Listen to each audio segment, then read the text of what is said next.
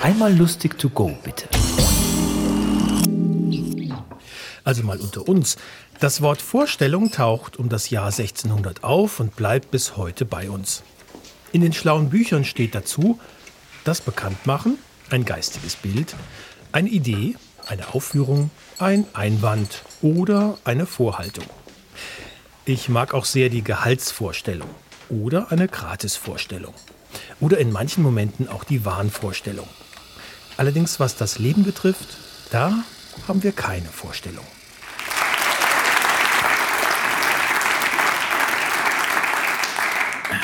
Hallo zusammen. Stellen Sie sich einen Beat vor.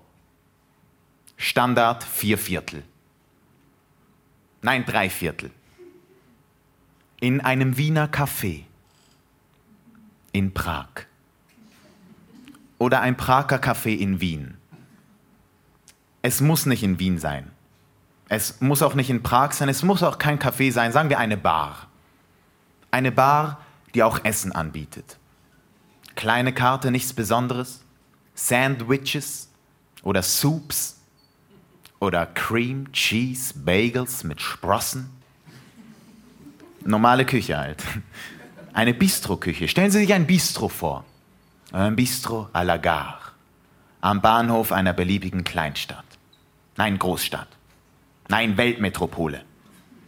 Und stellen Sie sich nun einen hageren Mann vor, er sitzt oder liegt, er hängt am Tresen. Also er lehnt sich an am Tresen. In einem verspiegelten Raum, halogen, vielleicht ein Foyer. Der Herr ist vielleicht gar nicht so mager. Sagen wir eher unförmig. Aber erst auf den zweiten Blick, das Gesicht ist schlank, die Beine aber Stämme. Schwache Brustmuskulatur, fast schon weibliche Züge. Er ist gar kein Mann. Okay, nein, stellen Sie sich eine Frau vor. Eine Dame, eine Big Mama, rauchend, dünne Zigaretten, nein, normale Zigaretten, Zigarillos. Sie geht eine Straße entlang. Sie wird verfolgt. Okay, nein, sie geht nicht eine Straße entlang, sie wird auch nicht verfolgt. Sie ist ein Kind, ein Mädchen. Sie bastelt. Sie zöpfelt ihrer besten Freundin die Haare. Ein Sonnenstrahl bricht hinter dem moosigen Hügel hervor und landet direkt auf dem Hinterkopf ihrer BFF, also ihrer Best Friend Forever. Aber in Wahrheit ist es gar nicht ihre BFF. Nein, in Wahrheit ist sie ein Knabe. Es sind zwei Knaben, die sich gegenseitig die Haare zöpfeln. Stellen Sie sich einen Teenager vor, okay? Flaum über den Lippen, Vollbart.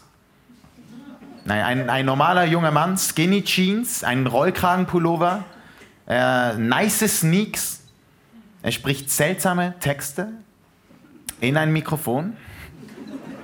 Haben Sie das Bild? Dankeschön. Das war Laurin Buser. Wir hören uns.